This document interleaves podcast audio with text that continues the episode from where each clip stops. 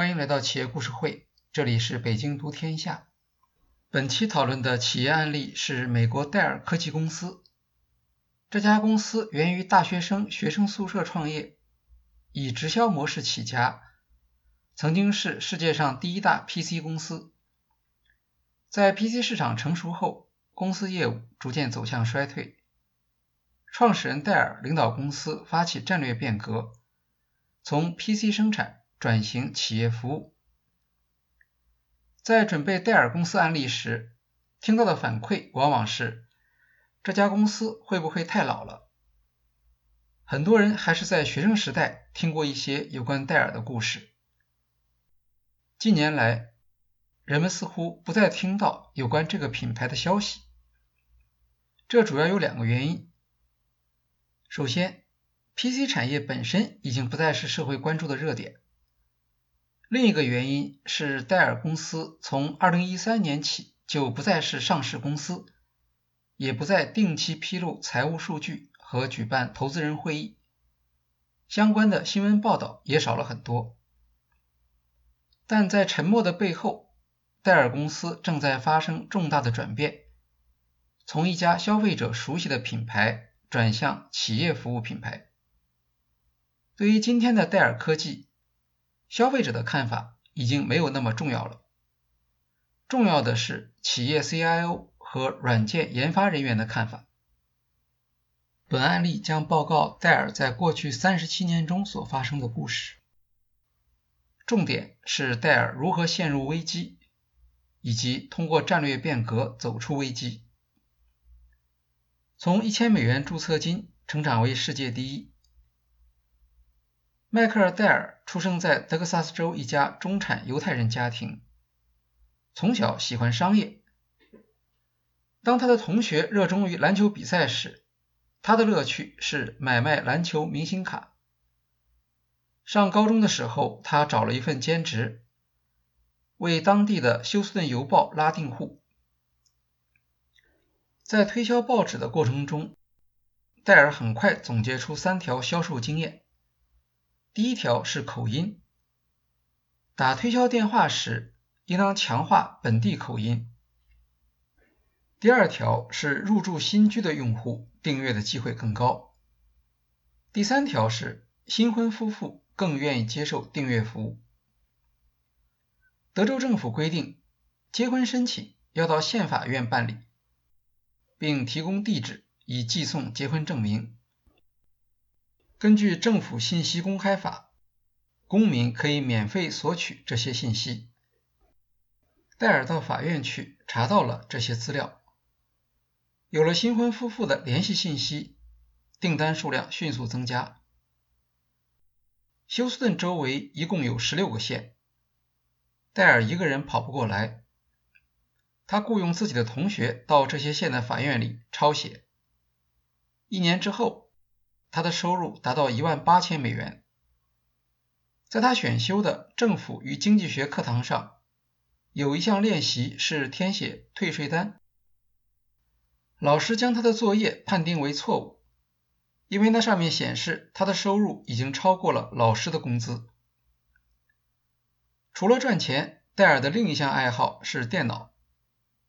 但即使在电脑兴趣方面，戴尔也显示出商业上的敏感。IBM 电脑上市时，游戏产品远远不如苹果，但它在商业应用方面做得比较好。戴尔立刻注意到电脑的这一市场前景。他拆开 IBM 电脑，发现其中的部件全部来自其他厂商，总成本不过五百美元，而电脑的零售价高达三千美元。这里面的差价主要来自零售渠道的费用和大品牌的不合理溢价。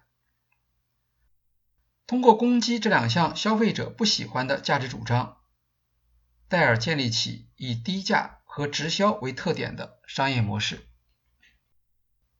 戴尔的商业模式并不是战略管理专家设计的结果，而是自然发展出来的。早期，戴尔的工厂就在他上大学的宿舍里，没有资金用于生产电脑整机，它的主要业务是帮助客户进行电脑升级。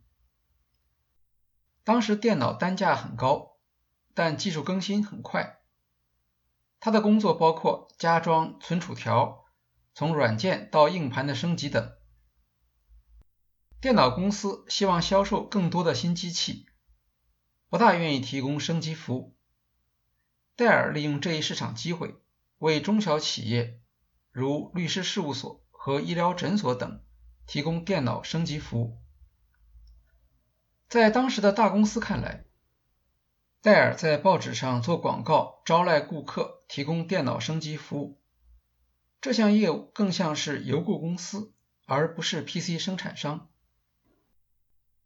一九八四年，德州大学一年级新生戴尔花了一千美元注册了公司。这家公司当时还只有一个人，没有人关注他。但戴尔的业务发展很快。到一九八五年九月，公司当年的销售收入已经达到六百万美元。连 IBM 公司的下属部门也将机器送来升级，显然是因为他们的服务价格低、速度快。顾客的支持让戴尔意识到，大公司肯定做错了某些事情。当时德克萨斯州最大的。也是最有朝气的 PC 生产商是康柏公司，它成立时已经有两千五百万美元投资。康柏的运营成本高达百分之三十六，而戴尔只有百分之十八。低成本主要来自直销所省掉的中间商费用，戴尔由此获得了价格优势。一九八八年，戴尔将公司上市。一九九二年，戴尔公司成为财富五百强企业。当时，迈克尔·戴尔还只有二十七岁。二零零一年，新加坡总理李光耀在达沃斯论坛上见到戴尔，他问戴尔：“你是不是财富五百强历史上唯一一位年龄不到三十岁的 CEO？” 戴尔回答说：“是的，但我现在已经老多了，三十五岁。”就在这一年，戴尔电脑超越康柏，成为世界上最大的 PC 生产商。由于研发投入不足，在产品方面，戴尔基本上是跟随者。例如，在 PC 市场从台式机转向笔记本的过程中，戴尔一度显著落后于康柏。戴尔能够追赶行业领导者，体现出战略选择的重要性。与康柏相比，戴尔的研发投入低得多，相似规模下只有前者的三分之一。戴尔的选择是将有限的企业资源投入供应链管理，组建密切协作的工厂和供应商集群。早期由于资本不足，戴尔必须尽可能减少库存，才能持续经营。他在供应链管理上的创新。是用信息取代库存，率先应用网络技术，让上游企业了解下游订单的情况，消除不必要的库存。戴尔的存货周转天数曾经下降到只有四天，创造出一项商业奇迹。让戴尔成为一代传奇企业的是电子商务。一九九六年六月。戴尔开始在公司网站上提供在线销售，用户可以自选定制要求。当时电子商务服务已经有了，亚马逊成立于1994年，但和在网上买书相比，定制电脑的体验给用户带来的吸引力是完全不同的。订单如潮水般涌入，到年底时。在线销售每天的收入就达到一百万美元。二零零一年，日成交金额冲高到四千万美元。戴尔的供应链管理和电子商务成为全球企业学习的榜样。所有传统 PC 生产商在戴尔发起的一次又一次价格战中被打得狼狈不堪。二零零二年。惠普与康柏合并。2004年，IBM 将 PC 业务出售给联想。其他众多 PC 时代的知名品牌则悄无声息地退出了市场。就在戴尔处于聚光灯下的时候，产业环境已经在发生改变。1998年，苹果公司的 iMac 上市；2001年，iPod 上市。这些商品都是用户过去难以想象的，给消费者带来了新的体验。消费者的需求发生了改变，而戴尔则将因为自己的成功而陷入困境。首先，戴尔通过多次价格战将诸多竞争对手清理出市场。与此同时，他自己也成为市场价值的破坏者，反复降价重创了竞争对手，但没有迫使他们全部退出市场。戴尔的战略反而导致行业内企业陷入低端竞争，市场上开始流行大众化的 PC 产品，企业之间缺乏差异化的价值主张。当成本更低的生产商从产业低端发起攻击，让戴尔逐渐失去提高利润的空间。随着 PC 市场饱和，用户更换新机速度下降。整个 PC 生产陷入低利润和低增长的困境。为什么股票价格一直这么低？2001年，戴尔成为全球第一大 PC 生产商。2002年，惠普和康柏合并后，曾经短暂成为第一名。2003年，戴尔再次夺取第一名的地位。2004年。迈克尔·戴尔认为 PC 产业竞争大局已定，他决定辞去 CEO 职务。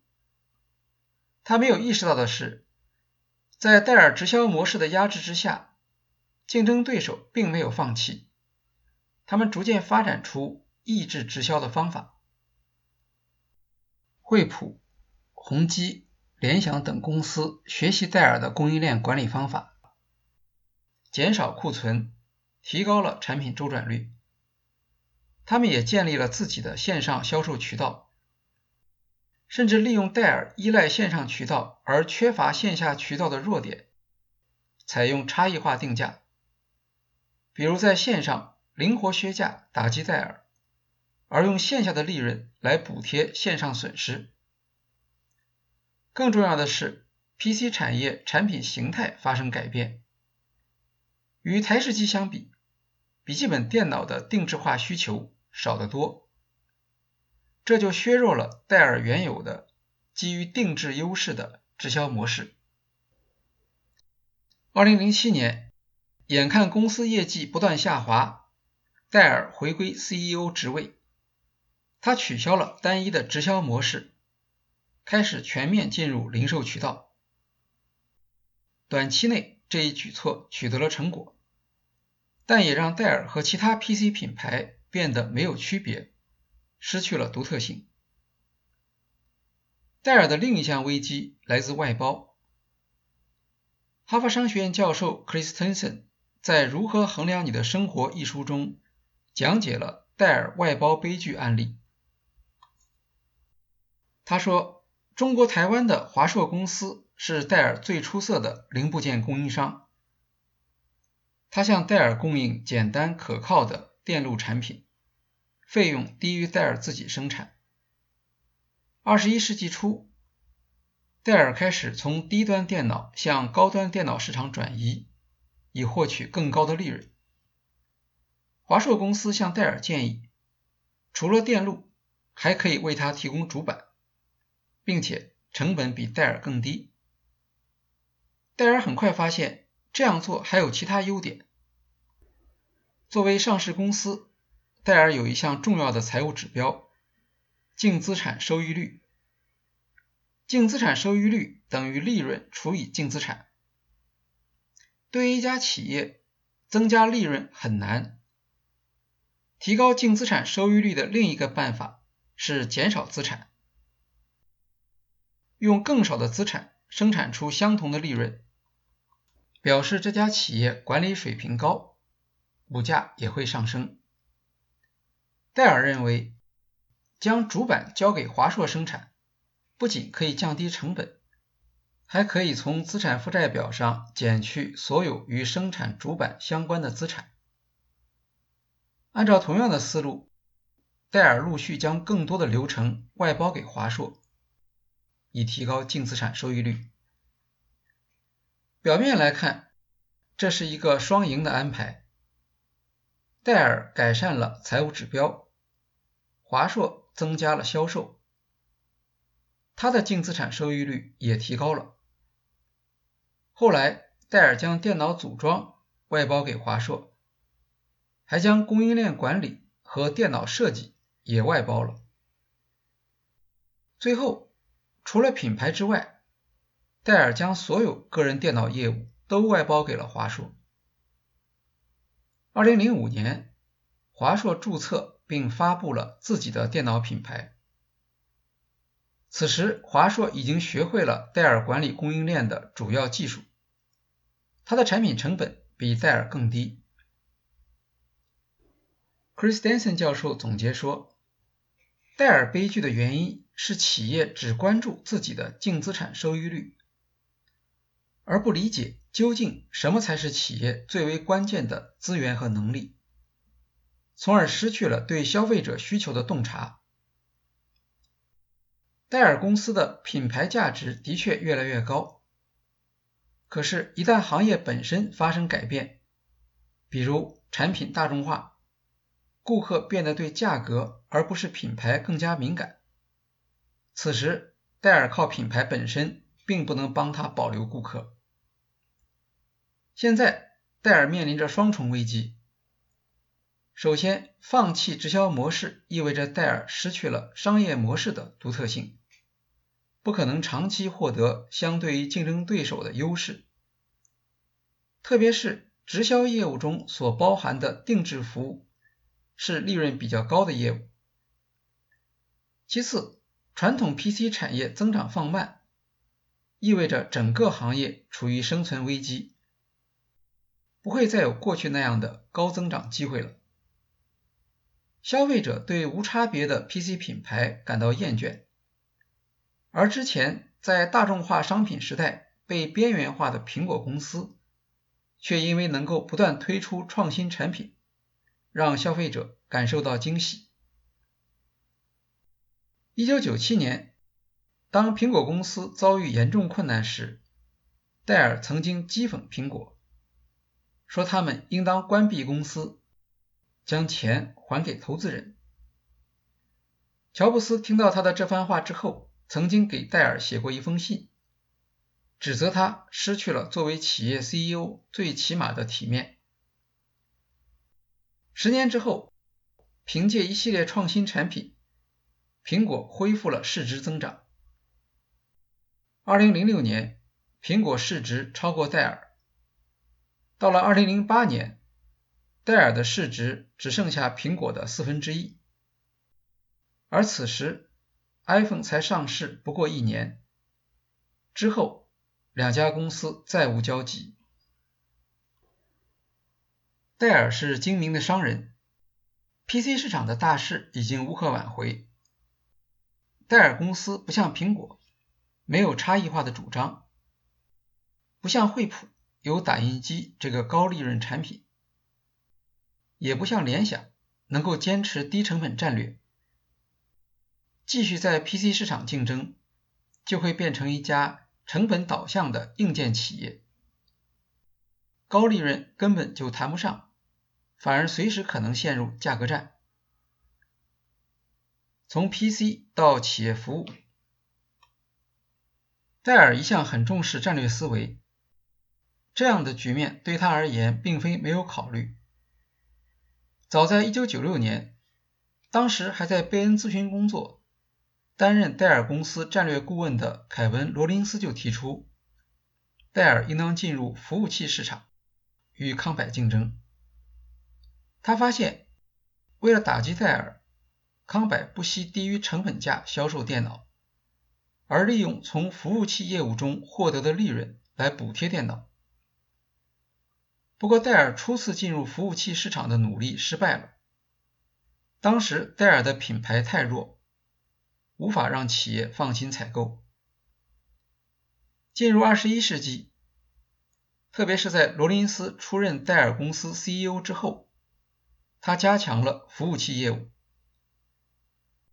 戴尔的设想是从 PC 生产转向企业方案和服务业务，这是因为 PC 的毛利很低，相对而言，存储设备的毛利可以达到百分之六十，而存储软件服务的利润甚至更高。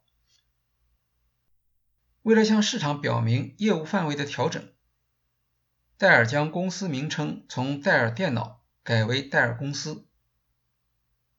迈克尔·戴尔赴任公司 CEO 之后，继续推动这一转型，大笔投资购买存储企业。经过五年努力，戴尔将公司的非 PC 销售业务从一百亿美元做到了两百一十亿美元。他认为未来有机会增长到四百到五百亿美元的规模。到二零一二年，戴尔的 PC 业务收入占比已经从二零零八年的百分之六十一下降到百分之五十四，并且其中主要是面向企业的销售。在利润方面，PC 占比只有百分之十五到百分之二十。新的企业服务贡献了大部分的利润。在面向企业销售时，戴尔将 PC 作为亏本销售产品，捆绑服务器和其他企业服务，通过销售软件和服务获得利润。企业级业务的特点是合同期限比较长，相对于 PC 市场，收入稳定。可预期，听上去是一个不错的战略方案。但是，与戴尔处境类似的企业，比如 IBM 和惠普，也在向相似的方向转型。企业级市场的争夺同样很激烈。尽管2012年戴尔取得有史以来最好的经营业绩，但市场对这家企业的看法与戴尔却完全不同。二零一二年，迈克尔·戴尔在《财富》杂志举办的“头脑风暴”科技大会上说：“他们实际上已经主要不是一家 PC 企业。他希望投资人更关注公司在企业服务市场上取得的成绩。”但投资人显然并不这样看。他们注意到戴尔在手机和平板产品上面的失败，关注。戴尔在 PC 市场上的份额以两位数的速度下降。从2011年到2012年底，短短一年多时间，戴尔在 PC 市场的份额从百分之十二点五下降到百分之十，他早已经失去了第一名的位置，变成了第四名。投资人有理由怀疑，戴尔所强调的企业服务。只是他对消费市场失去信心的表现。更何况，企业市场并不好做，惠普、IBM 都在这个市场上竞争，戴尔并不具备独特的能力。投资人的想法不无道理。戴尔担任 CEO 之后，先后花了一百三十亿美元用于收购。这样做是因为戴尔本身。技术积累薄弱，要想在企业服务市场上竞争，已经等不及内部研发。收购是捷径，但收购也是冒险。大笔的收购改变了戴尔的业务结构，但没有为戴尔建立起令人信服的竞争优势。有些收购明显是得不偿失。比如三十九亿美元收购罗斯佩罗的 EDS 公司，结果表现不佳。作为上市公司，忍受外界的批评是 CEO 的义务。二零一二年，戴尔公司的股票价格比戴尔刚刚回归 CEO 职位时已经下降了一半，市值从高峰时的一千亿美元减少到两百亿美元。二零一二年底，标准普尔股票指数在成分股中剔除了戴尔公司。当股东开始公开讨论戴尔是否应当离职时，他的职业生涯中的至暗时刻到来了。毕竟这是他从无到有创建的公司，这样的结果让他无法接受。另一方面，戴尔也许实在厌倦了不断的辩解，不断的受到嘲笑，他希望有一个解脱方案，但又不打算放弃公司的控制权。就在他为此困扰的时候，一家私募基金找上门来。银湖资本是专门投资技术类企业的私募基金，它的投资对象包括 AMD、Twitter、Airbnb、FlixBus、蚂蚁金服等。二零一二年七月，银湖资本联席 CEO 埃贡·德班要求与戴尔见面。在他们的会谈中，德班提出了将戴尔公司私有化的设想。这个想法戴尔早已经有过，但他没有财务模型，而银湖资本有，并且银湖资本所涉及的方案完全基于公开的财务信息，而他们的判断受到掌握内部信息的戴尔认同。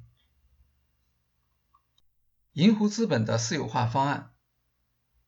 银湖资本的方案并不新奇，用杠杆收购方法实行私有化，也就是借钱来收购一家上市公司，然后通过管理改进，主要是削减开支等方法增加利润，用于归还借款。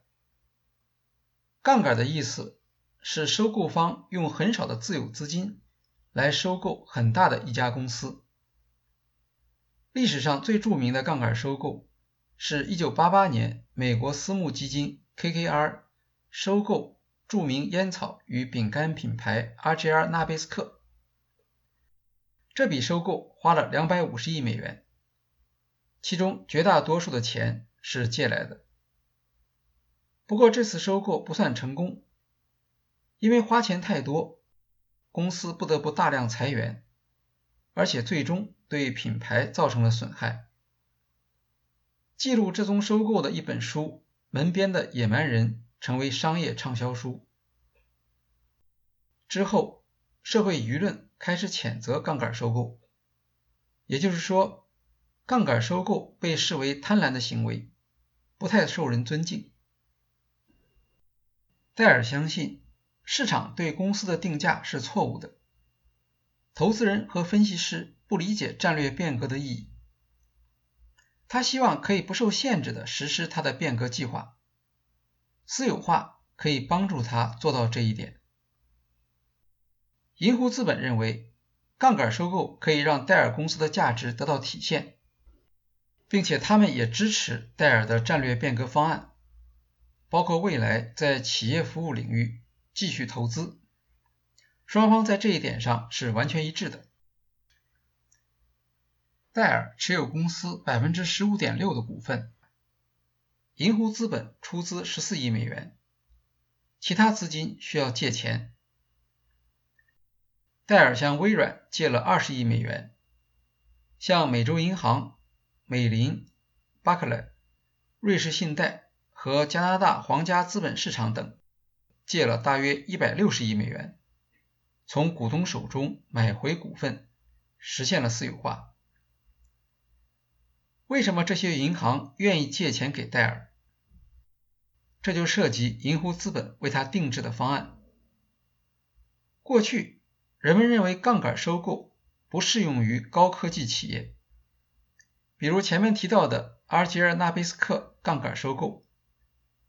他的目标对象是公司旗下的骆驼牌香烟和奥利奥饼干，这两个品牌历史悠久，知名度高，他们的产品市场相对稳定，消费者忠诚度高，银行愿意借钱给杠杆收购，因为这家企业的收入是可预测的。但技术类企业则不同，技术类企业的市场环境变化激烈，一旦发生不利的波动，就会影响还款。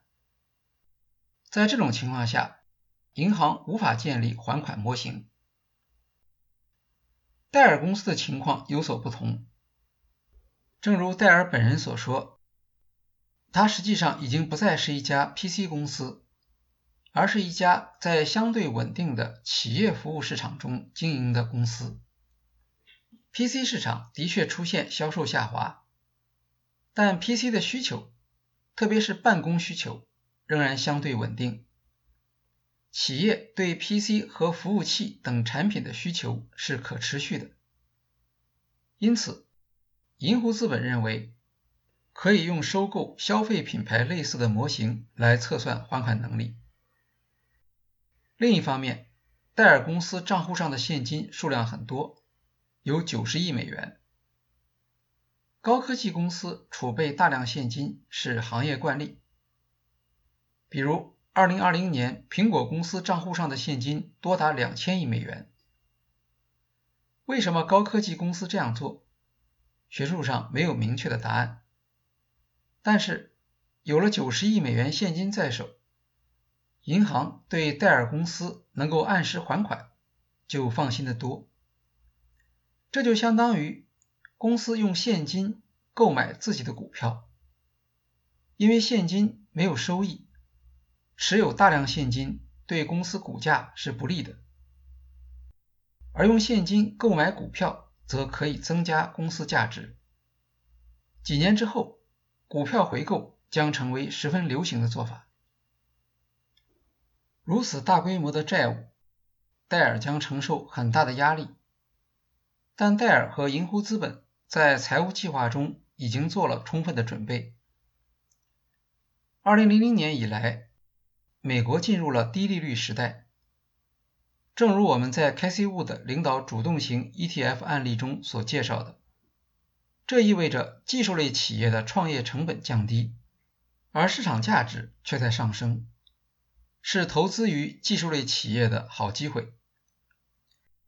Casey Wood 投资于颠覆性创新，是利用低利率市场环境的一种方案。银湖资本杠杆收购成熟技术类企业，则是利用低利率市场环境的另一项选择。在银湖资本的运作下，戴尔私有化的融资成本低于公司过去五年的股息率。假定公司经营业绩不变，光是私有化本身就已经实现了利润。除了经营层面和财务层面的问题，戴尔还面临着个人信心的考验。私有化也成为退市。从表面上看，这只是一个和上市相反的技术操作。上市是将公司的股份卖给大众投资人。退市则要从股东手中买回已经发行的股票，但是公司上市是一个生成希望的过程，投资人乐意支持。退市往往代表着业绩下降和意见分歧，是一个令人不快的过程。尽管退市时收购价格一般高于市场价格。但那些在高价位购买了戴尔股票的投资人，他们的损失将再也无法挽回。这对戴尔来说是个人声誉上的一项污点。戴尔当时是有选择权利的，他的选择是牺牲个人声誉。他曾经解释说，尽管自己对公司转型有信心。但毕竟这是有很高风险的决策，让股东和自己一起承担失败的责任，同样是不道德的。戴尔认为，担心股东的反应是导致上市公司高管不敢做高风险决策的原因。至少从事后来看，这样的解释说得过去。一些投资人联合起来反对戴尔收购公司，他们提出竞争性的收购建议，比如著名的维权投资人卡尔·伊坎恩表示，他可以支付更高的价格引入新的管理团队。这也意味着戴尔有可能像乔布斯一样被赶出自己创建的公司。不过总的来看，这些竞争性建议。对戴尔的影响并不大，因为他们所能提供的只是价格条件，缺乏企业收购之后的管理能力，而戴尔则有一整套成熟的解决方案。此外，客户和员工对他个人有信心。戴尔回忆说，在整个公司私有化过程中，公司的客户一个都没有离开。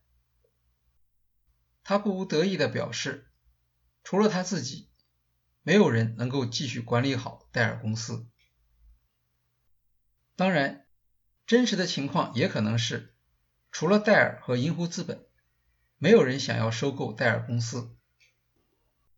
银湖资本联合 CEO 埃贡·德班说：“戴尔的特别之处在于他愿意承担风险，但前提是要做得对。”以一种会成功的方式来做，而不是鲁莽的烧钱。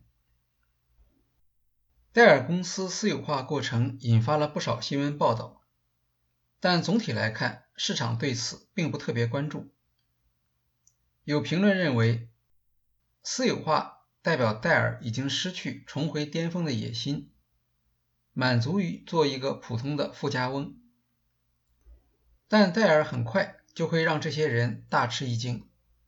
我们将在下一期音频中介绍戴尔如何通过大胆的决策调整公司业务构成，重返数字化潮流的中心。